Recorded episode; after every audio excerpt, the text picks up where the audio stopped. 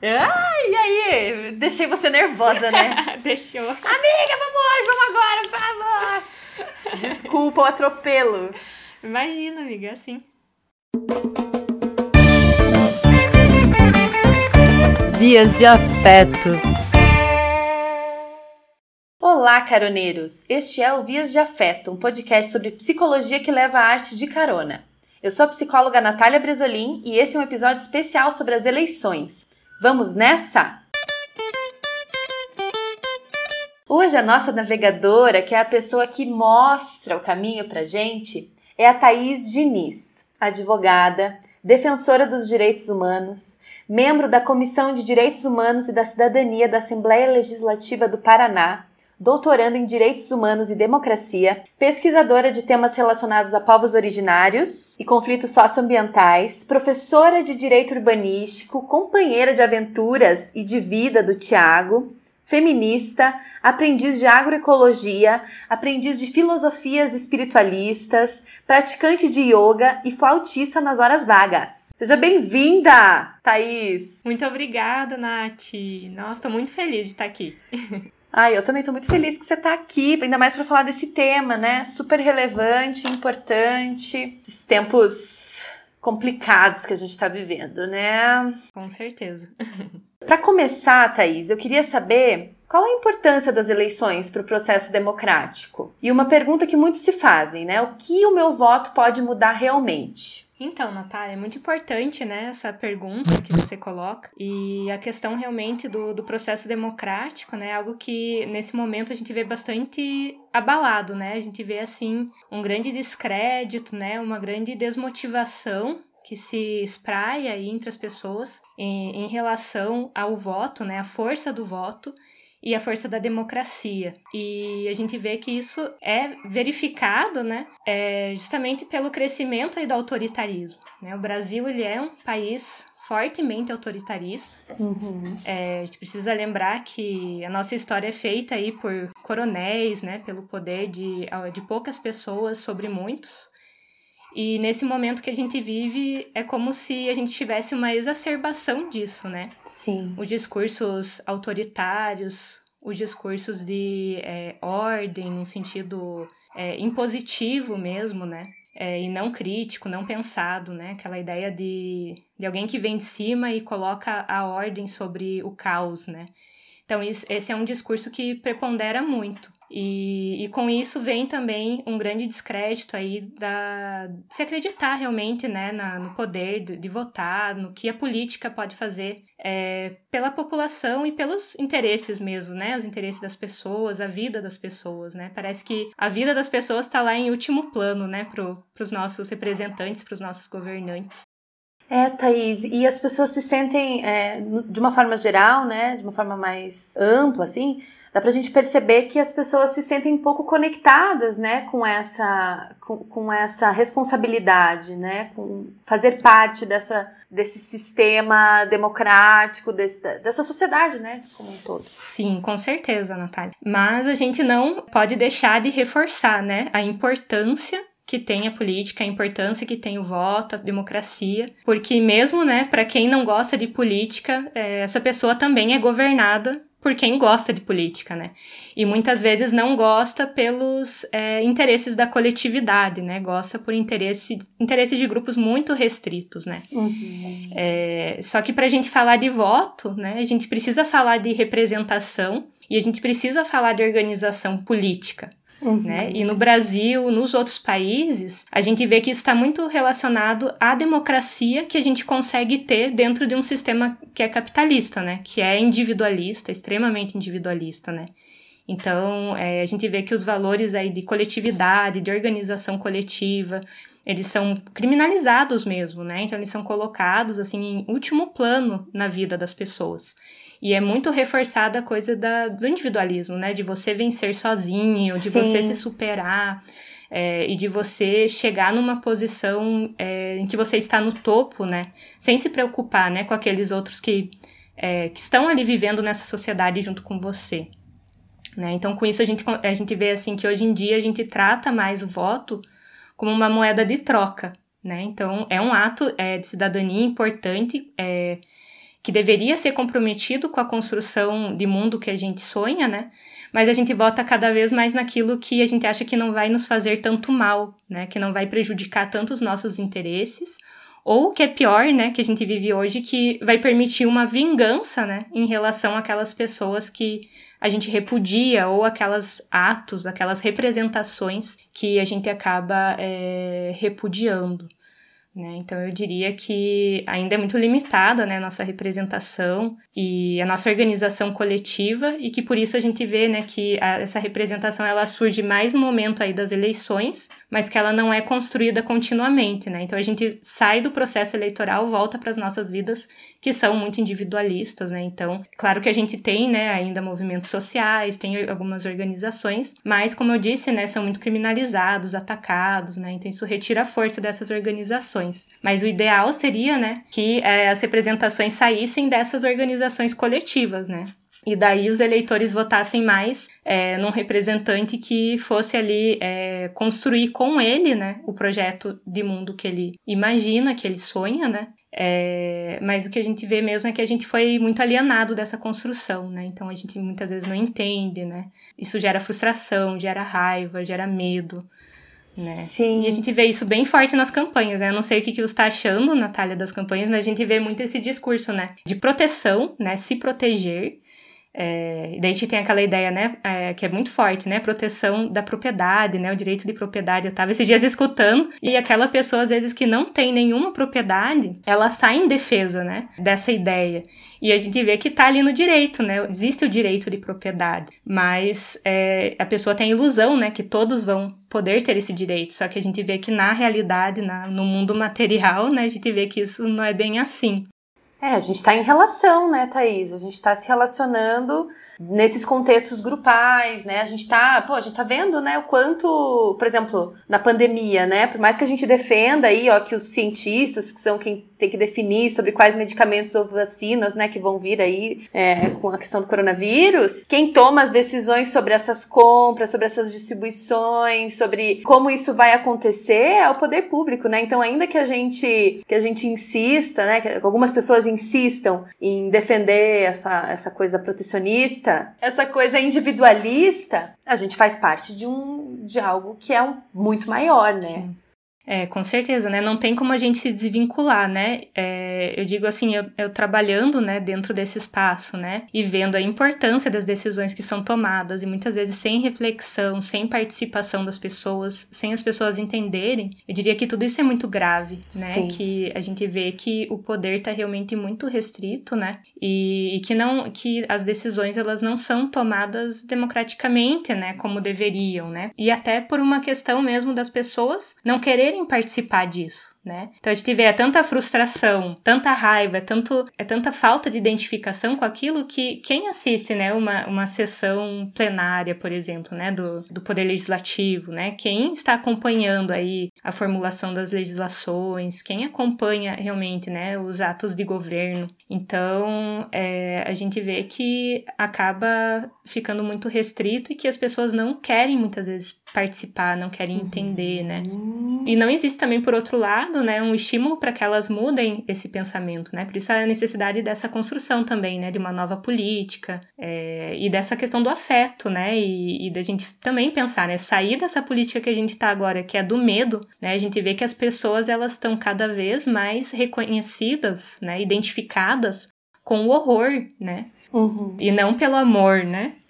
Exato, e aí eu acho que é até um, um, desses pontos, né, que leva a esse movimento de ficar alheio, né, de não se relacionar. Como se você deixando de participar, você fosse. Isso fosse deixar de existir, né, mas não tem como, né, Thaís? A gente vai estar tá sendo afetado, né, diretamente por tudo isso que acontece nessa esfera política, né? Eu não sei se existe algo que não sofra interferência da política, né?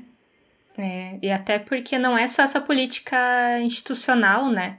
A gente às vezes não, não reconhece a política em práticas do dia a dia, né? Hum, Fala um pouco disso. Até a questão, a gente pode pensar um pouco, é, se fala, né, hoje em dia, né, do, do consumo consciente, né? Ainda está muito ligado àquela lógica, né, da, da compra, da mercadoria, né? Mas a gente, é, a partir de práticas aí mais sustentáveis, por exemplo, a partir do momento que eu é, adquiro, né, um produto, alimentos ali que vem da agricultura familiar, que é produzido com base em princípios da agroecologia, né? Eu tô ali também realizando um ato político, né? Porque eu tô incentivando um modelo de produção que é de acordo com a minha visão de mundo, né? Com a minha visão ali de sustentabilidade socioambiental, né? Com a questão do trabalho, que por eventualidade eu posso ali é, entender como um caminho, né? Para um desenvolvimento mais sustentável. É também a partir do momento em que você é, escuta aquela piada machista, né, e, e, e, dá uma resposta, ou racista, né, vê atos de racismo e consegue, né, ali naquela situação é, colocar é, o absurdo daquilo de uma forma que, não que vá agredir a pessoa, mas uma forma que vai fazer ela compreender o que está por trás daquela piada que às vezes ela fez, né, então isso já, já é também um ato político, né. Sim, sim. E compreender, né, como, como esses, essas pequenas ações ou não ações, né, essas coisas que a gente, que não tem como a gente não agir, né, não tem como a gente não se comunicar, não tem como a gente não, não estar é, relacionado mesmo, né. Então, é, todas essas, essas pequenas formas de estar no mundo, né? Eu escuto você falar e eu não consigo deixar de pensar, Thaís, numa premissa básica, né, dentro da nossa existência, que é a da responsabilidade, né? Quando a gente fala responsabilidade, parece que é uma coisa muito individual, né? É eu ser responsável por mim, ser responsável pelas minhas coisas, porque o próprio capitalismo, né, uhum. é, incita isso, né? O que é meu, né? Cuidar do meu, mas na verdade a gente tá, essa responsabilidade tá sempre é, acontecendo junto com o outro, né? Até no psicodrama a gente chama isso de corresponsabilidade, né? A gente vai estar sempre vinculado a um outro, seja o pequenininho, o micro aqui, né, dentro da minha família, dentro das pessoas que convivem comigo, né? Eu aqui é, riscando lixo, né? Sim. Até o impacto que isso gera, que isso reverbera nesses outros contextos, né? No meu contexto de grupo, no contexto do meu bairro, da minha cidade, do meu estado, né? Então isso tem reverberações e me parece que a gente é, tá numa lógica mesmo que nos distancia mesmo dessa desse vínculo, né, dessa relação. Tem um cara que falou muito sobre isso, que é o Christian Dunker, no livro Mal-Estar, Sofrimento e Sintoma, que fala sobre essa lógica de condomínio. É como se a gente tivesse, até entrando um pouquinho naquilo que a gente que você falou antes, né? Como se a gente tivesse se acostumado mesmo nesse viver no meu quadrado, né? E nessas outras instituições privadas que mediam a minha relação com o mundo, que mediam a minha relação com aquilo que, que me faz vivo, né? Sim. Bem interessante isso que você coloca, Nath. É, e uma coisa até que eu te pergunto, né, como psicóloga também, né, eu, eu Ai, conheço um pouco da, das suas é, práticas e da, das teorias que você já estudou e que você segue, né, mas a gente vê muito forte nisso um mito, né, a coisa da, de como a mitologia, né, se torna aí é, a, a, mistificação mesmo, né? E, e a ideia uhum. da gente criar uhum. mitos que se tornam a realidade, né? E que estão aí muito encravados na, é, nas mentes mesmo, né? De todos nós. E um mito que eu coloco é essa, esse de, da salvação, né? Esse mito dos heróis.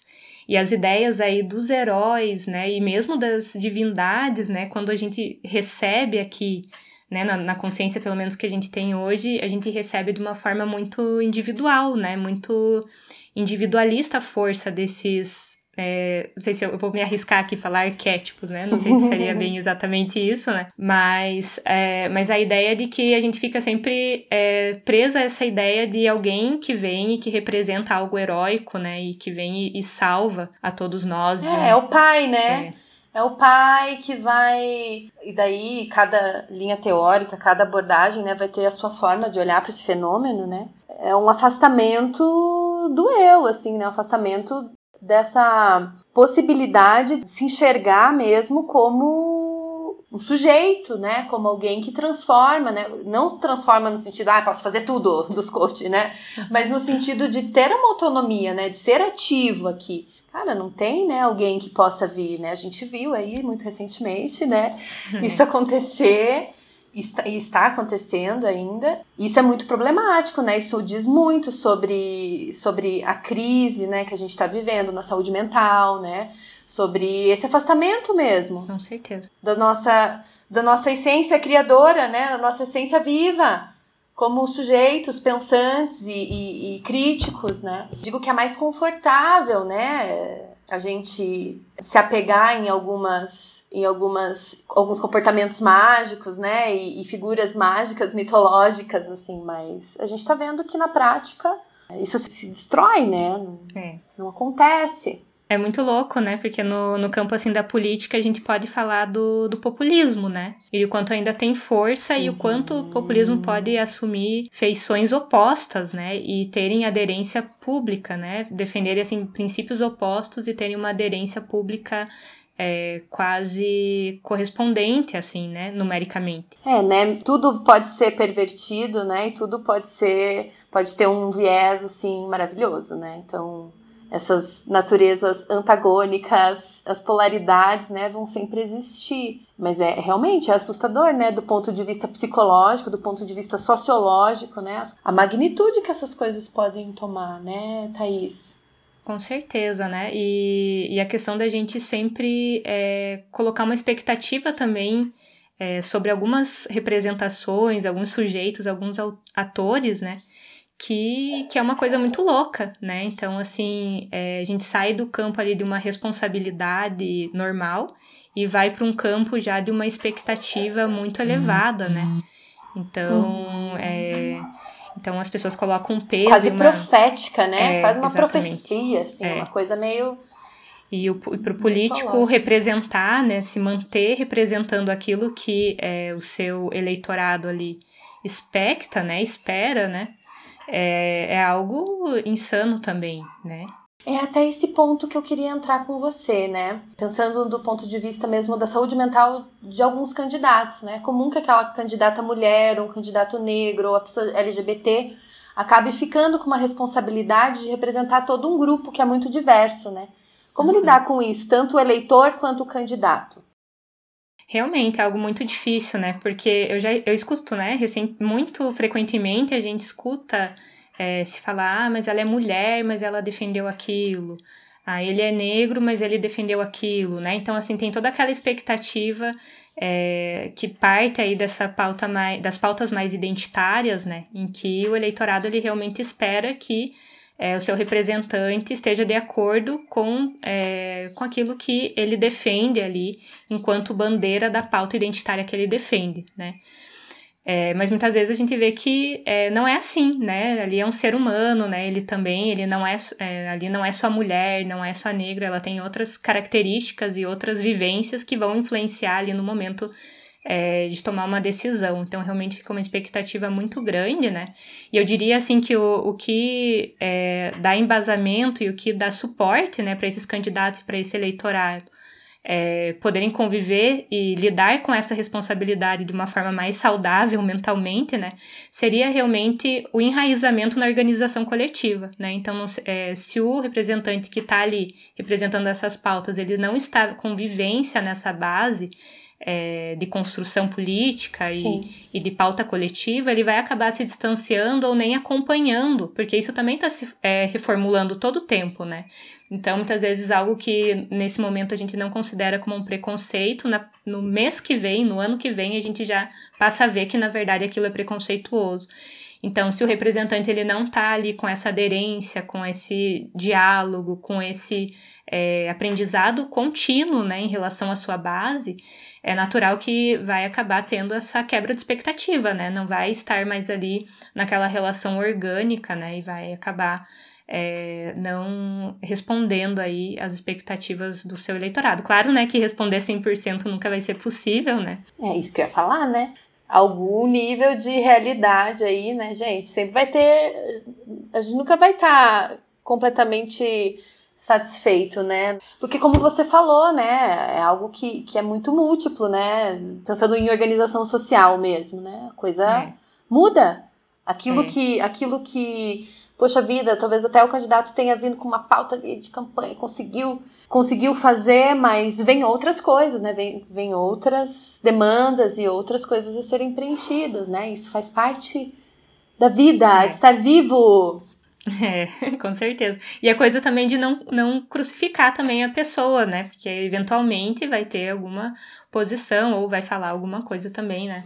Que não vai estar tá dentro ali do, do esperado, né? E muitas vezes, uhum. né, todo mundo aí a gente tem toda essa questão das redes sociais e das mídias, né? E muitas vezes se crucifica a pessoa, né? Então, claro que tem casos que são que ninguém deve passar a mão na cabeça, né? De coisas erradas e tudo isso.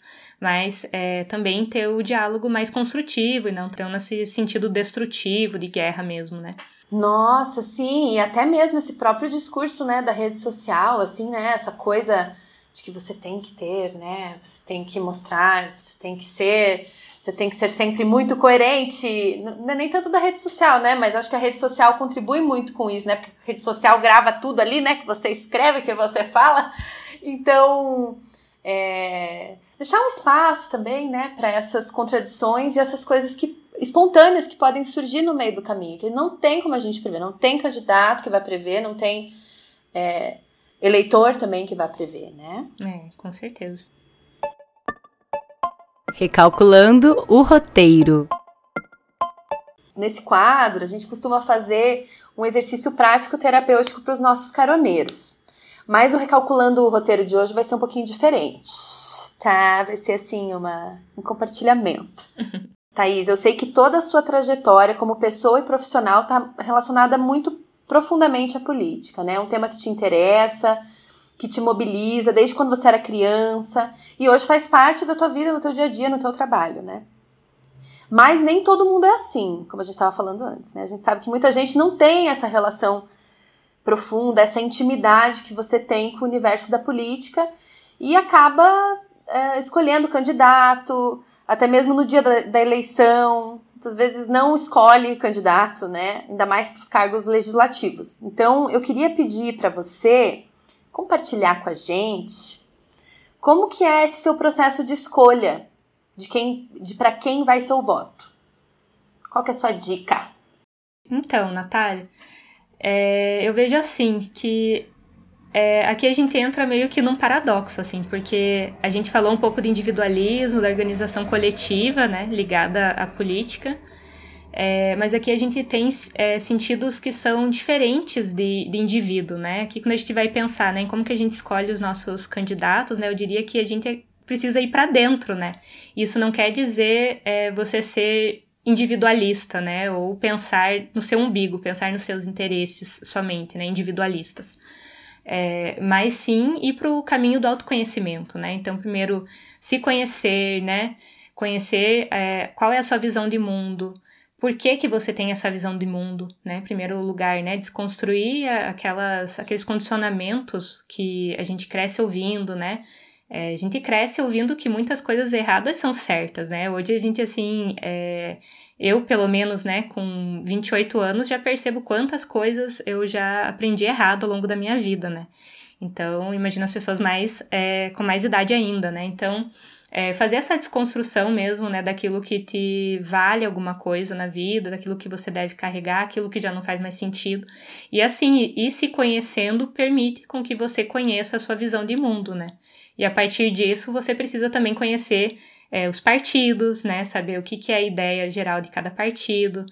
É, saber, às vezes a gente odeia um partido, daí vai lá ler, né, a história do partido, ler as pautas, ler as pessoas que, a história das pessoas que construíram, e daí a gente vê que a gente se identifica muito, né, então é, eu acho que parte, assim, de um espaço de humildade, né, de saber que é, você não sabe tudo sobre você, não sabe tudo sobre o mundo, que você precisa refletir sobre isso, é, e depois ir conhecer, né? Aquilo que você escutou de alguém ou que você viu na TV não está é, contida toda a verdade, né? Então você ir mais a fundo e depois conhecer os candidatos, né? Como eu coloquei, é, o ideal mesmo seria que é, todos nós já tivéssemos, em alguma forma, relacionados aí a uma organização mais coletiva. Uhum. É claro que a nossa vida nos exige demais, né? Exige muito do nosso esforço individual em trabalhar e a gente tem muitas tarefas, né?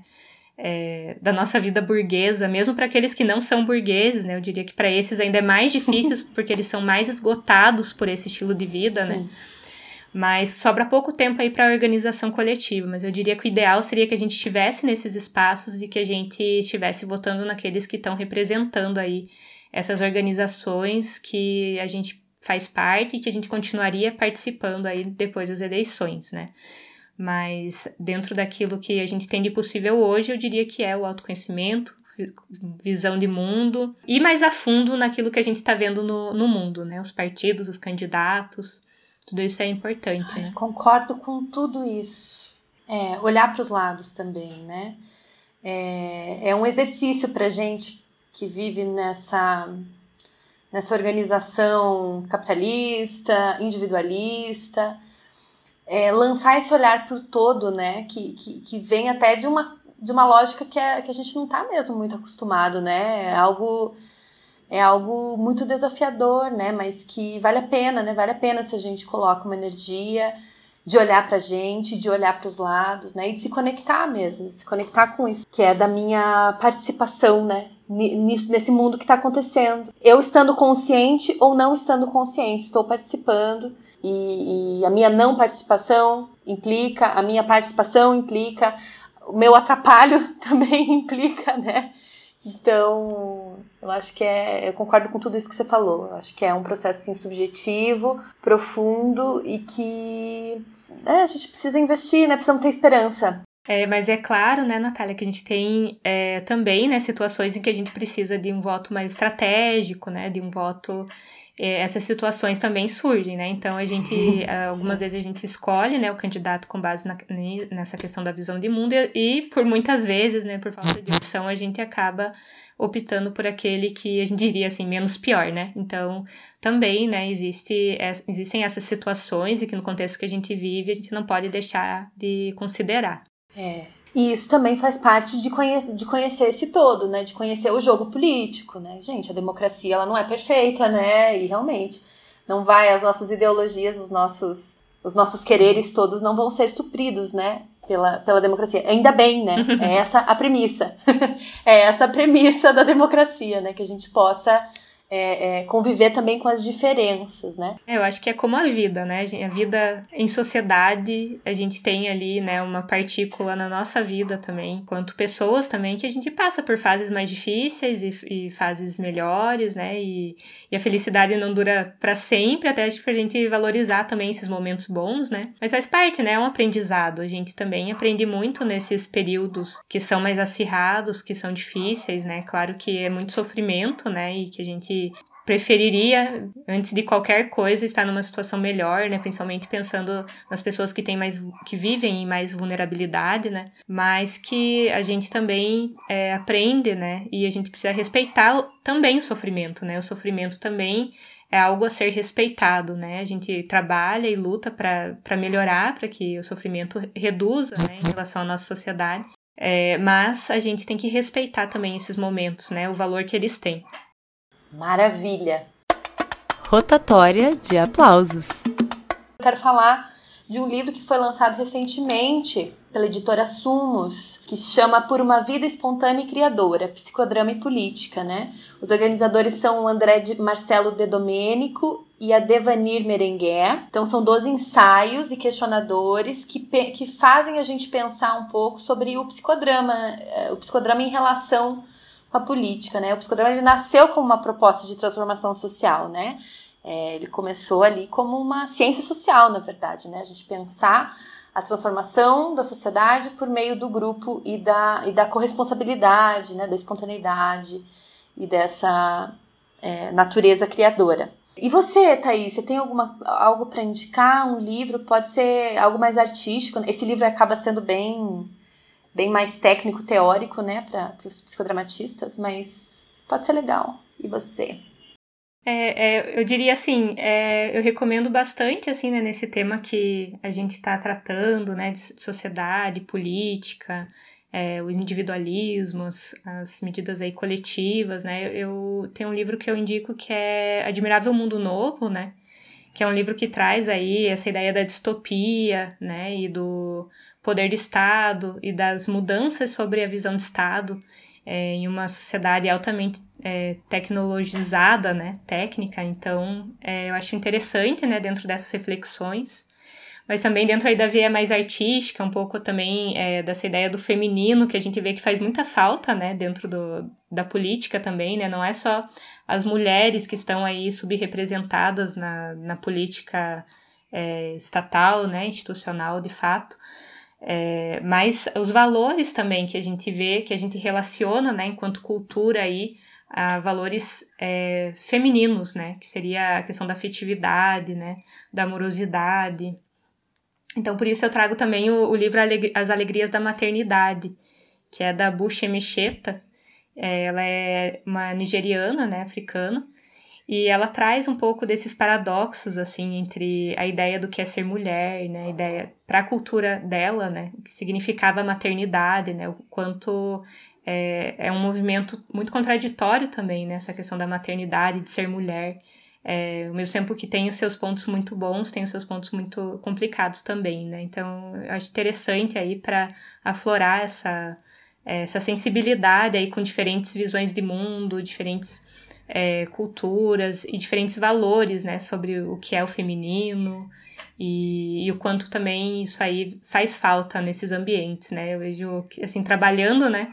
Dentro da política, eu digo que faz muita falta, né? A gente ter é, esse olhar e esse respeito, esse cuidado com, com esses valores, né? Até mesmo os valores da natureza, né? De cuidado da, com, a, com a natureza, né? De se reconhecer enquanto natureza, quanto isso também faz falta aí dentro desses ambientes. Lindo! Ai, Thaís, muito obrigada pela tua participação, por topar aí esse, esse desafio, né? De de gravar rapidinho, foi ótimo. Muito obrigada. Vai servir de, de, de reflexão aí para as eleições nesse domingo. Ah, legal. Muito obrigada, Nath. Eu adorei. Foi muito gostoso, muito agradável. Com certeza um tema muito importante. Estou muito lisonjeada de você ter me chamado. Ah, obrigada, obrigada. Sinta-se beijada e abraçada.